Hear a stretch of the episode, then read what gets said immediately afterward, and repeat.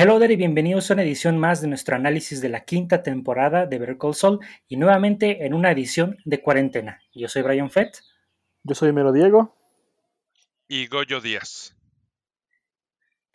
Muy bien. Y el día de hoy nos toca analizar el episodio número 8 que tiene por nombre Backman y que pues lo que estábamos notando es de que en cuanto salió el episodio, en redes sociales empezó a hacer como que mucho ruido porque la gente empezó a decir, este episodio es muy bueno, es muy impactante, de los más interesantes de la temporada, incluso de la serie.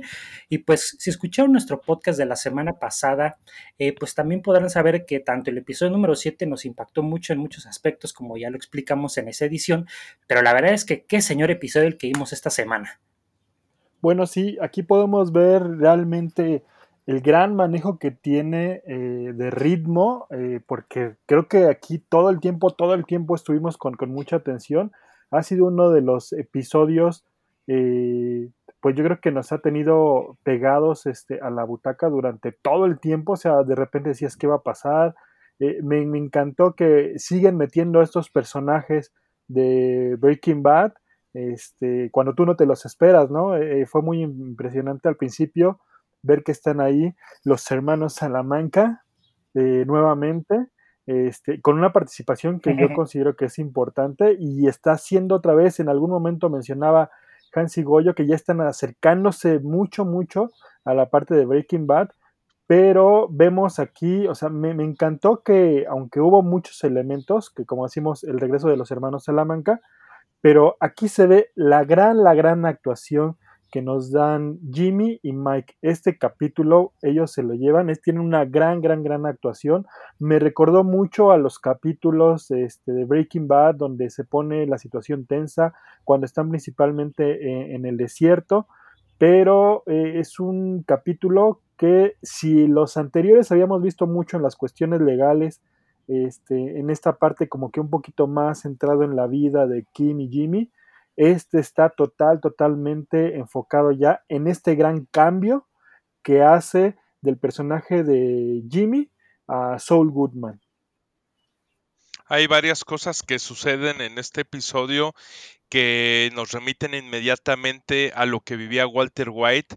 Las escenas del desierto pues son muy poderosas, las habíamos dejado a un lado, parecía que todo este mundo de los abogados eh, funcionaba o, vivía en otra dimensión, pero con esto es como un jalarnos de nuevo a la realidad del escenario, del desierto agreste, eh, violento, caliente y lo agradecemos mucho que nos traigan otra vez a esa realidad y sobre todo es, es una manera de anclar al personaje a Jimmy McGill, en este caso ya convertido en Saul Goodman en estos inicios.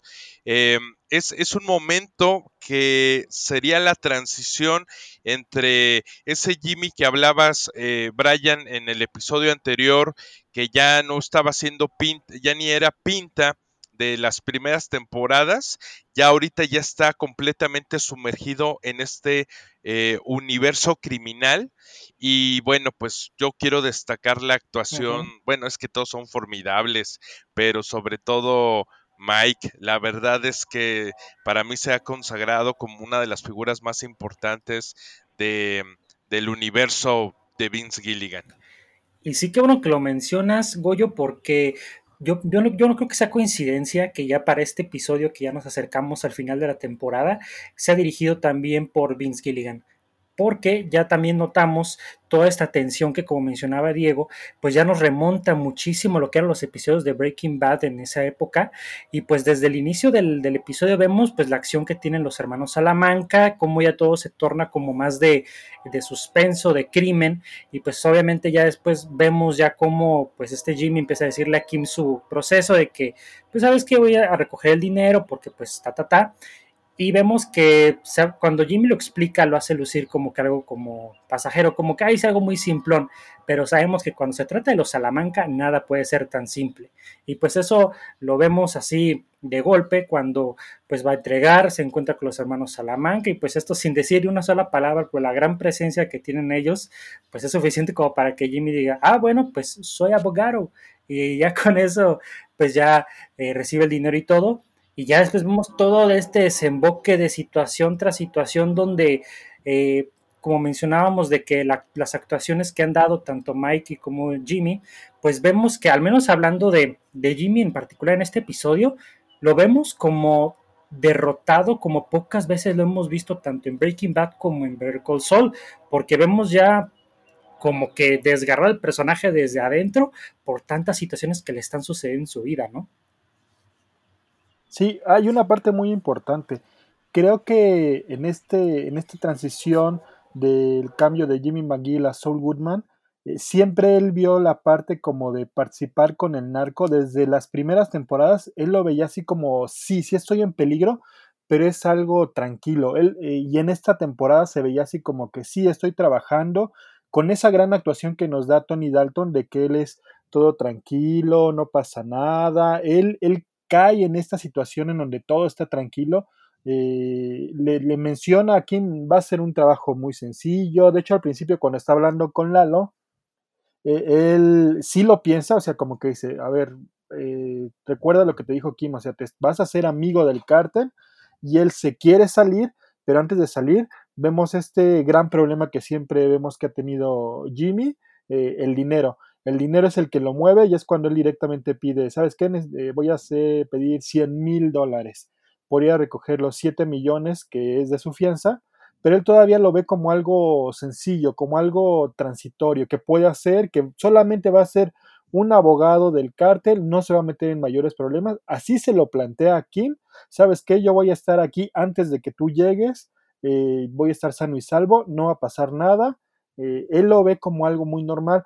Pero gracias a este episodio vemos lo que es realmente meterse en estas situaciones, aunque solamente sea su abogado, solamente en esas cuestiones legales que les va a ayudar, que él lo ve como algo sencillo, vemos realmente que él ya está muy, muy, muy metido en la cuestión eh, del narco con los salamancas y por ende con el señor de los pollos. Entonces es muy importante esto porque eh, nos da esta pauta para que Jimmy realmente ya vea en qué se está metiendo. Creo que se había suavizado y hasta nosotros mismos como espectadores lo habíamos visto como algo tranquilo porque sí, nada más los va a ayudar en la parte legal, los va a sacar, no se va a meter en tantos problemas, pero aquí podemos ver por qué él ya también en Breaking Bad es que actúa con este temor o con mucha delicadeza al meterse en estos temas, principalmente con los Salamanca. Una realidad es que Jimmy no tenía otra opción en realidad iba a tener que ir por el dinero. Solo que em, él sabe que, tiene que ponerle un precio. O sea, ¿ustedes creen que en verdad era difícil? Bueno, más bien era fácil sustraerse de, ir por el dinero. No, en realidad él tenía que ir. Eh, y cuando Lalo le dice, bueno, pues sí, tienes razón, creo que tu papel es mejor como abogado, pues pues nada más era parte de la conversación, pero los dos sabían que al final iba a tener que ir. Solamente que aquí lo que pasó es que Jimmy le puso precio a su seguridad. Em, hay algo que me parece interesante. Obviamente sabemos que las escenas que se tienen que, grabar dentro de este espacio donde contienen a Lalo, eh, no sé si están en, en una especie de Em, comisaría o, donde, o la penitenciaría, no sé dónde los tengan ahí resguardados, no sé qué figura este, sea exactamente la de estos espacios de concentración de los criminales. Eh, nosotros vemos siempre la luz muy fría, los colores este, pues más eh, sombríos y, y es a, a, mí me transporta a que siempre cuando está, obviamente, en ese espacio, cuando habla con, Lalo, eh, es, un espacio que lo está llevando a las sombras.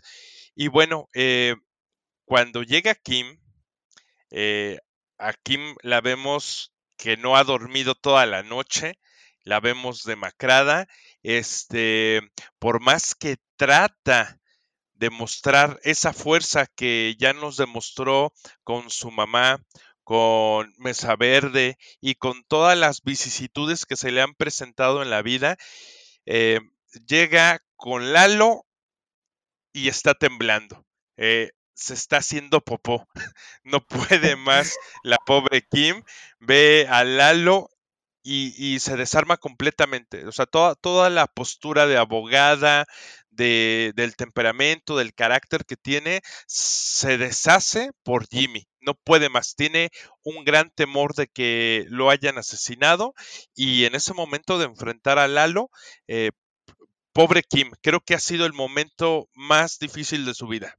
Totalmente, porque la vemos vulnerable como, como nunca, casi casi, y vemos que a mí, a mí ya me está empezando a dar miedo por el personaje de Kim, porque el hecho de que ella ya esté tan involucrada, que ella ya esté tan preocupada y que esté tomando decisiones un poquito fuera del raciocinio que a veces ella la caracteriza de su, a veces frialdad en el mejor sentido de la palabra, de que pues es muy calculador y todo, pero vemos que cuando se trata de hablar ahorita con este Lalo Salamanqui, pues que le dice toda la verdad de que conoce quién es él realmente, que pues que nada más clía dónde está Jim y todo eso, y pues yo no sé ustedes, pero pues aparte de la actuación de Tony Dalton, que siempre es un cinco estrellas ahí, pues ahí se nota como que ya le tomó en ese instante la medida tanto a Jimmy como a Kim, porque pues ahí es cuando dice, ah, mira, tú eres tú la esposa y no sé qué. Y pues él muy confiado de que no, no te voy a decir dónde está. Y él es el que eh, me encanta porque nuevamente hablamos de los encuadres y todos, siempre es el que está en control de la situación, este Lalo, y es el que dice, bueno, pues ya acabamos de esta reunión y todo, pues ahí nos vemos, ¿no? Yo no sé ustedes qué opinen de lo que pueda desembocar próximamente esta nueva información que ya se le fue revelada a Lalo Salamanca. Yo creo que ya son los últimos, o sea, Kim ya firmó su sentencia o sea, sí, ya, ya, o sea, va a pasar algo con ella. Ahí eh, fue muy importante los capítulos anteriores donde vimos, o sea, cómo todo cuadra. Vemos cuál es la gran relación que tienen Kim y Jimmy, cómo aparte, o sea, por eso fue que aceleraron en el capítulo, bueno, yo creo, eh, su, su, boda, que ya están casados. Eh, esto también nos hace ver más fortaleza de que realmente Kim sí ama a Jimmy, o sea, todo eso nos preparó para esta situación. De hecho, como unos eh, minutos antes de que Kim vaya a enfrentar a Lalo, este Mike le pregunta eh, algo a, este Saúl, le pregunta, oye, pero este, ¿qué va a pasar? Y, él empieza a decir, no, pero es que seguramente va a estar muy preocupada. Y Mike le dice, tu novia va a estar muy preocupada. Y le dice, mi esposa. Y ya le empieza a decir, pero le contaste a tu esposa dónde estaba, qué ibas a hacer. Eh, se empieza a preocupar mucho Mike por decir, este, ella va a ir, va, va, a decir que ya está desaparecido, la policía nos va a buscar, no deberías de haber hecho eso. O sea, Mike se empieza a tener mucha preocupación y Jimmy dice, no, no, no, a ver, no, yo confío mucho en ella, sé que no haya ninguna tontería, sé que ella confía en mí y realmente creo que comete el error más grande, ok, lo movió a lo mejor por el gran cariño, el gran amor que le tiene a, a Jimmy, pero yo sí creo que cometió el error más grande de todos Kim en este capítulo. Todo lo que había hecho, todo lo que había arreglado, como dicen, ese gran aplomo que ella tiene, cómo maneja las situaciones, cómo se manejaba en cuestiones muy fuertes eh, legalmente, pero no pudo. Yo creo que esa fue la peor decisión que pudo haber tomado. Como habíamos mencionado en capítulos anteriores, ellos se van directamente con lo que más le duele a la persona, no se van directamente con la persona, se van con lo que más le duele y aquí ya le pusieron las cartas sobre la mesa, ya tiene totalmente con qué desarmar, con qué manejar a Saul Goodman, a Lalo, ¿no? Por un lado ya lo sabe Lalo y por el otro también ya lo sabe Mike, por ende yo creo que también si lo saben ya lo va a saber el señor de los pollos, entonces Kim está ya en un grave peligro, ya creo, no sé, espero que no sean sus últimos episodios, este, en, este, en esta temporada, pero creo que sí, ya, si decíamos que Nacho corría peligro, creo que Kim ya corre muchísimo peligro, más como se presentó, porque empezó así como con un tono muy altanero, primero con Lalo, como dice Brian, lo supo manejar muy bien Lalo, a ver, cállate, aquí el que maneja y el que controla todas las cosas soy yo, así como qué bueno que ya conocía a la esposa, porque, o sea, aparte se presentó como la esposa, o sea, alguien que sí le importa. Eh, entonces, no sé, esperemos que no sean los últimos capítulos de Kim eh, y nos cambien. Nosotros que decíamos de Nacho, no sé si sean los últimos capítulos de Kim o que pase algo muy importante, ya sea que la desaparezcan, eh, que el mismo Jimmy la desaparezca a Kim o esperemos que no le pase nada provocado por los Salamanca. Es que se agarró una güera, dice Lalo, este, y lo felicita, ¿no? A la distancia. Em, tenía, tenía Kim que decirle que era su esposa por el tema de la confidencialidad. Ya nos había dicho Jimmy en un episodio anterior que a través de, de Hugh le dijo, eh, pues es que siendo esposos no la pueden eh, hacer testificar, no puede ser, no, no, no, pueden hacerla declarar eh, en contra en contra mía porque hay pues esa relación marital, esa cercanía, entonces eh, es para cubrirnos las espaldas. Y tiene, tiene razón, también lo pensó muy bien Jimmy. Pero bueno, eso era lo que tenía que hacer Kim. Eh, más a plomo, pues está difícil, pues es que nosotros nos hemos dado cuenta que a pesar de todos los errores, a pesar de muchas veces ser un payaso, eh, tiene un gran corazón, eh, Jimmy, y por eso Kim, que lo conoció en sus inicios repartiendo la correspondencia en el despacho, eh, Kim ama totalmente a Jimmy. Entonces, sí, Diego, yo creo que la situación va a ser que el cártel em, no va a ser tan amigo de Jimmy y para demostrarle su poder y el control que tiene sobre él y sobre la vida de muchas otras personas, van a tomar la vida de Kim porque no veo otra manera en la que Kim se vaya de la vida de Jimmy más que le arrebaten la vida misma. O sea, no veo otra manera. Nosotros pensábamos que en otros momentos, con errores que había tenido Jimmy, esto iba a suceder y no sucedió. Entonces, a mí me queda claro que la única manera que, que va a ser posible que Kim se vaya de la vida de Jimmy sea porque se la arrebaten, porque el cártel eh, le quiera demostrar ese control y ese poder a Jimmy. Y pues adiós. Al igual que Nacho, que yo sí esperaría que Nacho ya fuera pronto, pero yo siento que Kim también va a ser pronto. Tal vez lo podamos ver en el siguiente capítulo o en el final de temporada, que sería bastante eh, sorpresivo, pero cerrarían bien con la temporada para que nosotros conozcamos a la caricatura que es Jimmy en la quinta, en la quinta temporada. O sea, eso es lo que yo considero que va a suceder. Que el abogado que nosotros vimos en Breaking Bad, que es una caricatura de sí mismo, se haya formado completamente en la quinta temporada. Sí, esta es la cuarta, ¿verdad? No, esta es la, quinta. esta es la quinta. Esta es la quinta, entonces en la sexta em, eso suceda.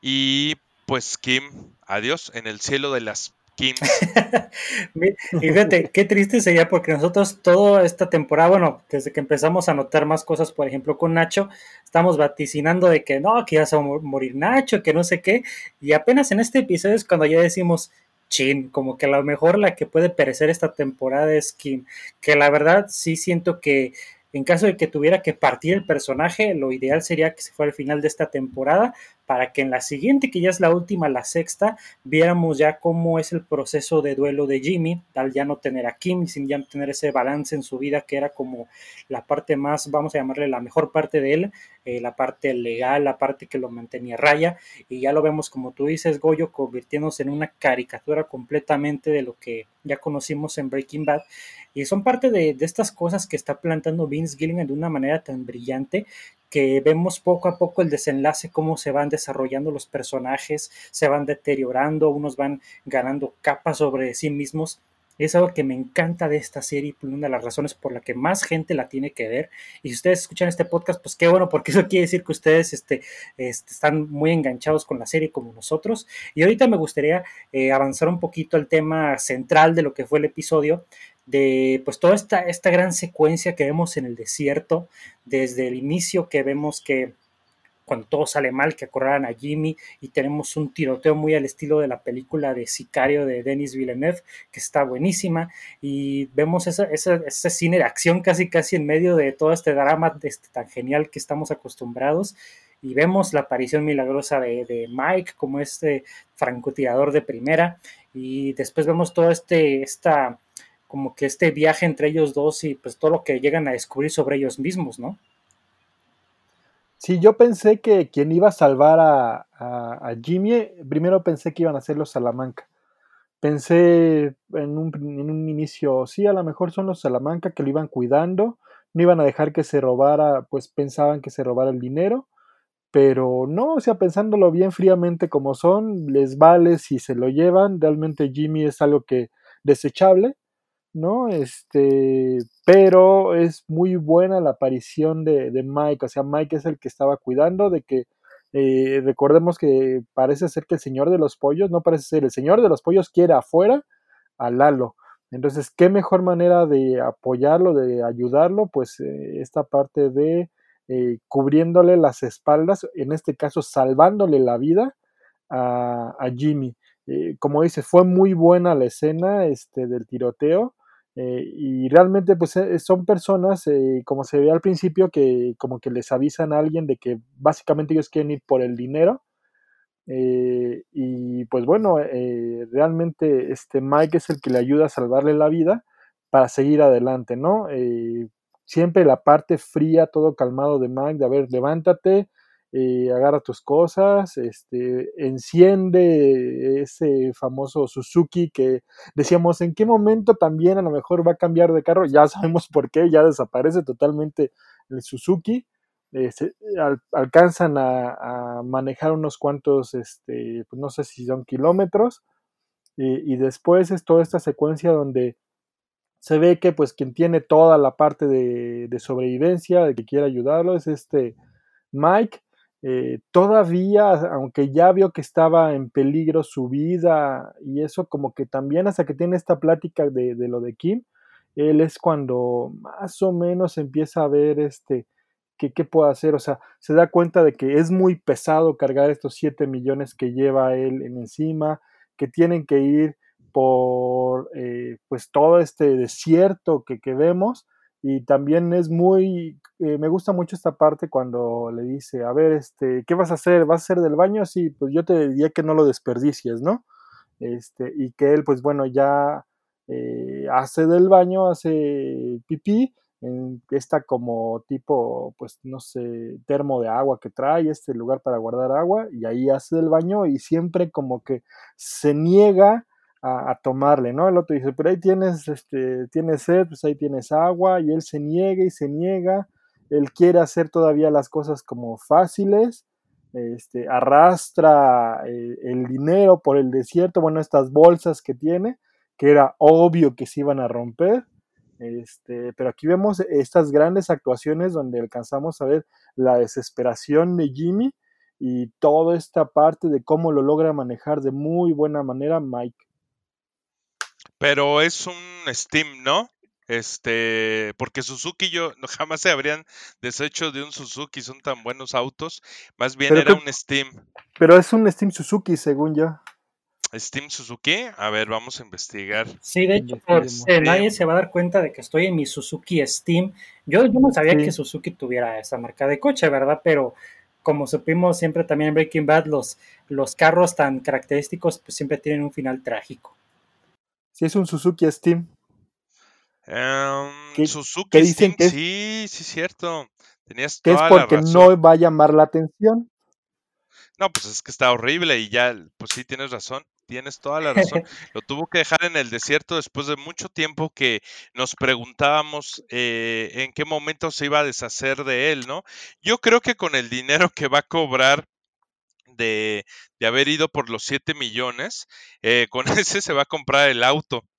Tiene que. Sí, es lo más seguro, porque es un Cadillac, ¿no? El que trae ya en Breaking Bad. Me parece que sí, el que tiene la placa de Lawyer Up, ¿no? Este. Sí, es un auto muy elegante, aunque pues como no tan de buen gusto. Me parece que sí es uno de esos eh, Cadillacs. Eh, pero bueno, en, entonces, retomando, ya, ya teniendo claro lo del Suzuki, que qué feo coche es Steam, em, híjole, pues sí tienes toda la razón. Mike hace su aparición, eh, le ayuda a Jimmy, o sea, es un ángel guardián. Ahí nos damos cuenta de por qué había una relación más estrecha o, o, aunque tal vez no fuera de amistad, sí de reconocimiento y de apoyo mutuo durante lo que vimos de Breaking Bad, ¿no? Eh, creo que esa parte es importante.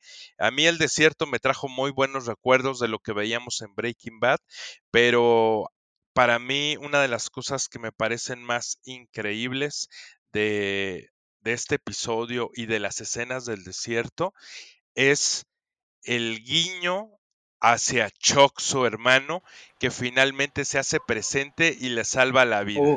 ¿Saben cómo? Uh, sí, con la cobijita de aluminio. Con la manta, sí, o sea, la manta, acuérdense que en el momento que están en la noche, Mike le dice, te vas a morir de frío y le avienta la, la, manta y cuando pues se da cuenta que Mike se la pone y le trae el recuerdo de su hermano Chuck, pues se niega a utilizarla.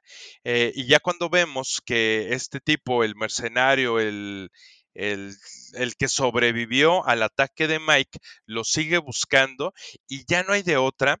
Eh, Jimmy toma una decisión que yo creo que es la más valiente de toda su vida y es el pararse, eh, hacerse visible, porque sin que le dijera nada a Mike, eh, pues se tiene que parar y le había dicho, nunca, eh, quítate todo lo brillante para que no nos puedan detectar.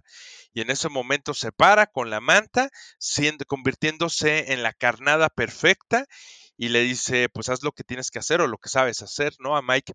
Y se dan cuenta que el rifle em, o el arma que trae Mike es la que compró en otras temporadas en un motel a un señor que era especialista en armas, ¿se acuerdan? que es con la que trata de disparar a, a Héctor Salamanca y que Nacho le pone lo de la bocina del auto para que hiciera ruido y entonces eh, no llevara a cabo el plan de Mike. ¿Se acuerdan de ese rifle que está como camuflajeado? Sí, sí, sí, sí, pues es, es para francotirador tal cual. Sí, y Mike es, es, me encanta que falla el primer tiro y este el segundo, o sea, lo hace realista, ¿no? No es como lo que vimos en Point Break que estaba muy este fuera de la realidad, ¿no? Aquí lo que hace Mike, la verdad, reafirma su posición, reafirma su carácter, reafirma la necesidad que tiene de hacer este tipo de cosas por un solo motivo, su familia, y es lo que le recalca a Jimmy. Eh, si yo estoy de pie aguantando todas estas tonterías, eh, parafraseándolo, ¿no? Eh, es porque tengo algo más allá. Entonces, a mi parecer, eh, Jimmy se levanta y se vuelve la carnada por el amor que le tiene a Kim. Si no hace eso en ese momento, o se mueren en el desierto, o los, o sea, por la situación natural, o los mata este tipo. Los termina encontrando y los mata. Sí, porque vemos que ya Jimmy toma el papel como de que, bueno, pues hay que hacer algo al respecto, porque ya recibió este, este sermón, digamos, por parte de Mike, donde como tú mencionas, güey, pues le explica las razones por las que él puede seguir adelante. Y pues dice Jimmy, pues ni modo es morir en la raya, o sea, pues si no, pues ya ni modo, pero mínimo saber que lo está haciendo por una razón, que no solamente lo está haciendo, digamos, por dinero, ¿no? Y pues vemos toda esta serie de situaciones donde eh, es parte de lo que ha pegado muy bien con la audiencia, yo creo, este episodio, porque ha sido como de los más tensos, donde sientes que eh, los riesgos están a, flote, donde sientes que todo puede salir mal, o puede malir sal por ahí. Este, pero el chiste, Cálmate, este, Simpsons en el capítulo de de cuando van a la mm, tierra de Tommy y Daly, ¿te acuerdas? Sí, claro, por eso nunca pierdo la oportunidad de decir esa línea en ningún lado. Pero sí, o sea, porque vemos que todo me encanta porque parte de lo que es una buena construcción de guion y de la parte que tú empatizas más con los personajes es de que los hagas sufrir y sufrir y sufrir y a la mera hora pues la terminen ganando de alguna forma, ¿no? Porque vemos que al menos en esta escena donde ya se quiere sacrificar Jamie, por decirlo así, vemos que, bueno, uno empieza a analizar, ¿no? Ver la situación, bueno, dices, bueno, si Mike le da un balazo a este cuate, pues lo esperemos si se frene suavecito, que ya ellos se puedan meter la camioneta, ya tienen gasolina, guardan todo para que no estén cargando y todo bonito, ¿no? Ya se regresan a sus casas. ¿Y qué es lo que pasa?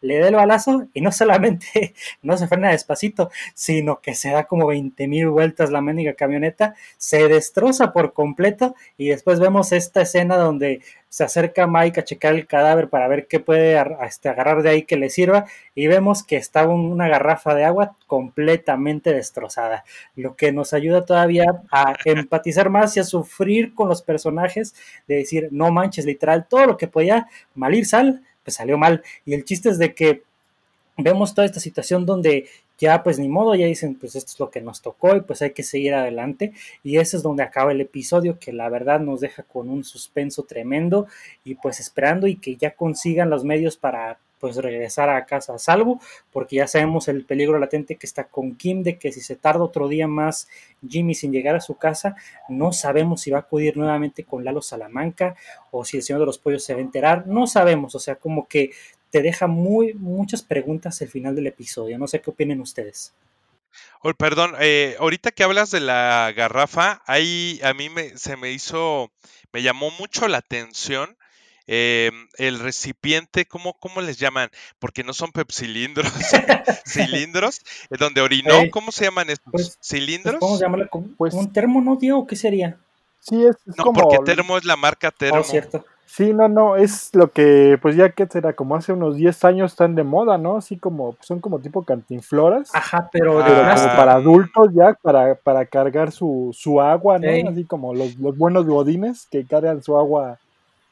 lo que pasa es que cantinflora es la que usó Mike cuando estaba recogiendo el agua del rocío del desierto. Eh, esa es la cantimplora. Pero bueno, eh, como el tipo cilindro este que traía cargando Jimmy, se dieron cuenta que era el de Davis and, eh, Davis and Main, el de la otra firma de abogados donde trabajó Jimmy, ah, donde tenía el escritorio gigantesco y... ¿Sí se acuerdan? Sí, sí, sí. Sí, a mí se me hizo muy... me llamó mucho la atención. ¿Qué pasó, Diego? Es muy, muy importante también cuando lo único que quiere rescatar Jimmy de su Suzuki, Steam, es su termo. Ah, sí. ¿no? Ah, el de Kim, ¿no? El que regaló Kim. Exacto, porque le, es lo que realmente vale mucho eso sentimentalmente, porque se lo dio Kim.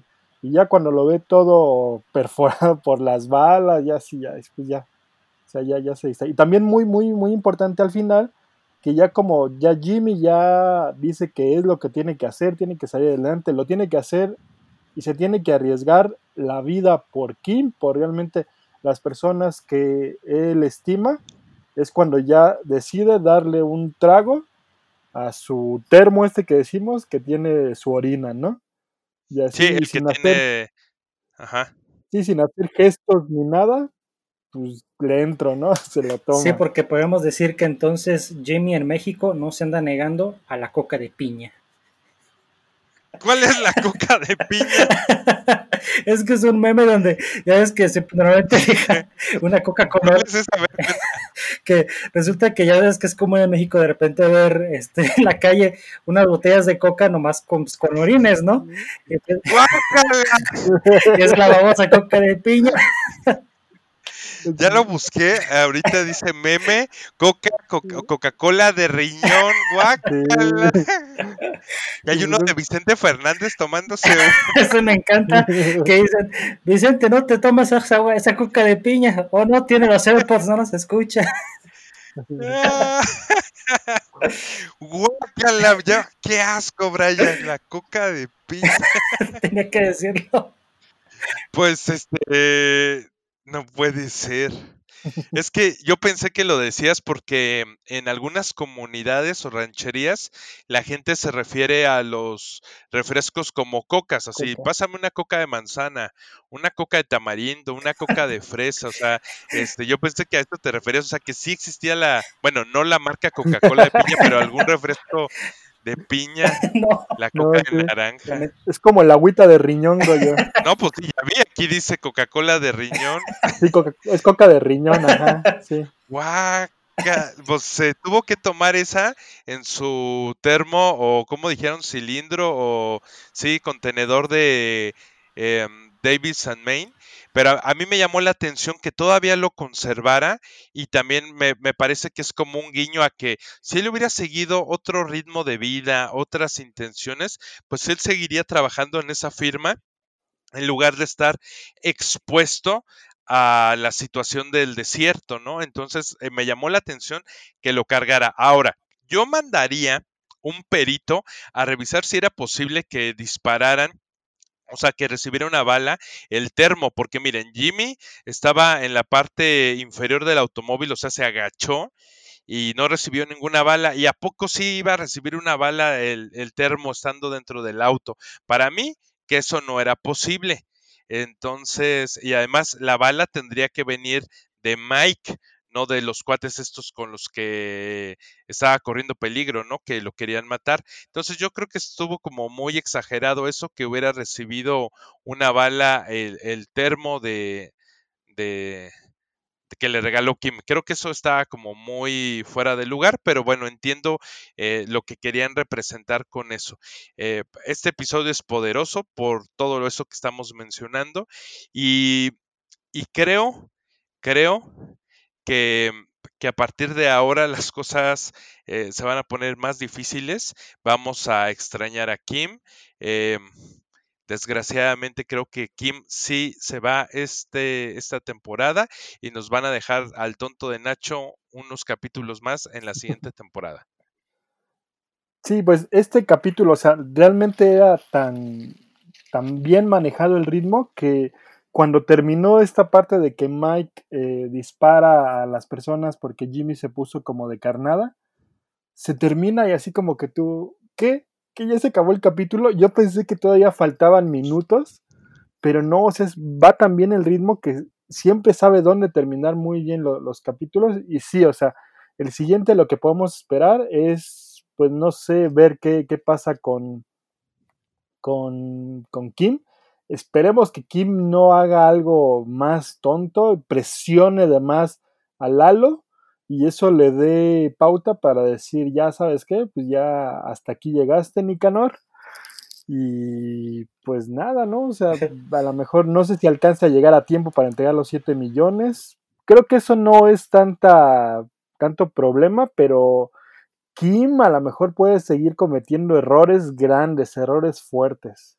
Sí, eso es lo que más nos preocupa porque ya vemos que Kim ya no es la misma de antes, ya está en un modo de, preocupación, de actuar bajo impulso y eso es algo que lamentablemente por lo que todos que al parecer estamos de acuerdo, sabemos que no va a terminar nada bien y es algo muy triste porque ha sido un personaje excelente a lo largo de toda la serie, de los mejores personajes de Breaking Bad, nos quitó el mal sabor de boca del personaje femenino de Skyler, donde ya podemos, vemos a una un complemento ideal para nuestro protagonista y que incluso en algunos aspectos hasta él lo supera.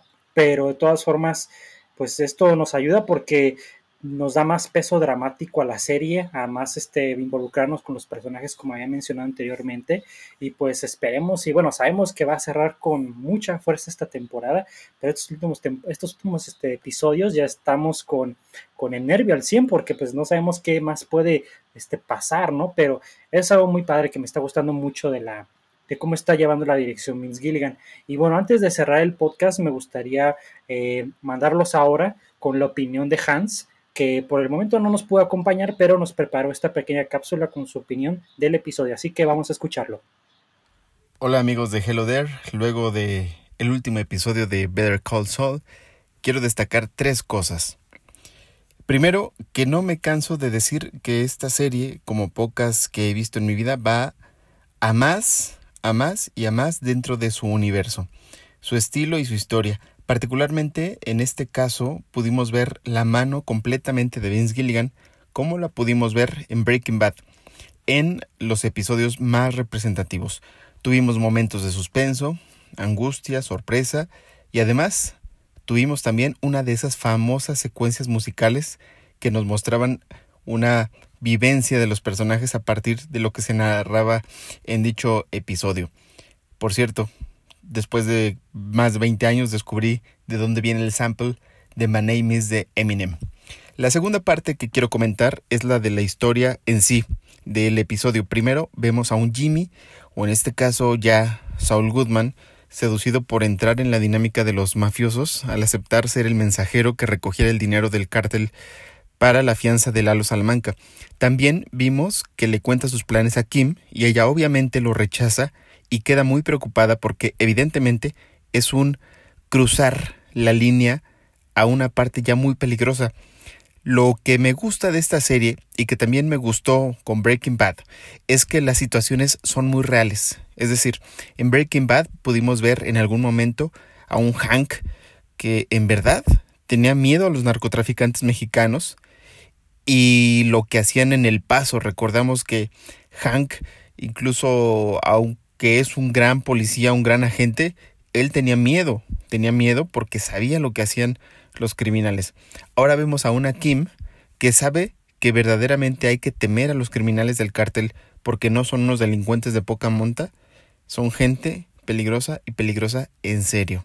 Me gusta este tratamiento en esta serie porque sale de lo que nos han hecho ver las otras series gringas o las películas norteamericanas, que bueno, el policía norteamericano, la gente de la DEA, pues es todopoderoso, ¿no? Aquí se toman las cosas como realmente están ocurriendo en la vida real y eso me gusta muchísimo. Se retoma como lo vimos en Breaking Bad.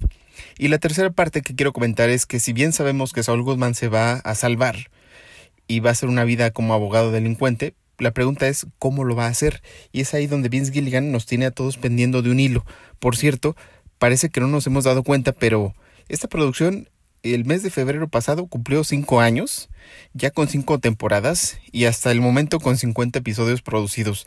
No es cosa menor. Y con una película, recordamos el año pasado, del mismo universo de Breaking Bad, que es la del camino. Y aún seguimos con el alma en un hilo, es decir, queremos saber qué pasa más adelante. Por cierto, antes de despedirme, quiero darles un tip que hago desde la primera temporada. ¿Qué es lo que hago? Procuro ver los episodios los jueves, porque se estrenan los martes. Entonces, si, es un episodio muy bueno, la espera es menor al siguiente martes. Y si el martes es un episodio regular, sin ningún problema, puedo esperar hasta la siguiente semana o hasta el siguiente jueves para poderlo ver. Sé que suena raro, pero a mí me funciona. Tal vez te funcione a ti. Yo soy Hans González, nos escuchamos en el siguiente podcast. Bueno, y esa fue la opinión de Hans. Así que, pues bueno, ya está también complementado ahí. Y pues también que este, nos gustaría saber qué opinan ustedes de este episodio. Cuando subamos este, este podcast, nos pueden comentar ahí en la foto y todo para que vean que qué les ha gustado, qué, esperan quizás de los siguientes episodios y ya saben que aquí en Hello su opinión es la que cuenta. Así que pues yo creo que si no nos queda nada más que decir por esta ocasión, pues ya damos por concluido este podcast del episodio número 8 de, la quinta temporada de Better Call Saul y ya saben, este, la próxima semana pues ya también vamos a andar todavía un poquito más nerviosos porque ya se acerca el final, pero sabemos que todo esto se ha manejado de una manera muy excelente. Así que te damos gracias por escuchar este podcast. Si aún no nos sigues en Facebook, síguenos como Helloder MX, síguenos en Instagram como Helloder Oficial. Y pues bueno, muchas gracias por escuchar nuevamente este podcast. Nos despedimos por esta ocasión. Yo soy Brian Fett. Yo soy Mero Diego. Y Goyo Díaz. Hasta la próxima.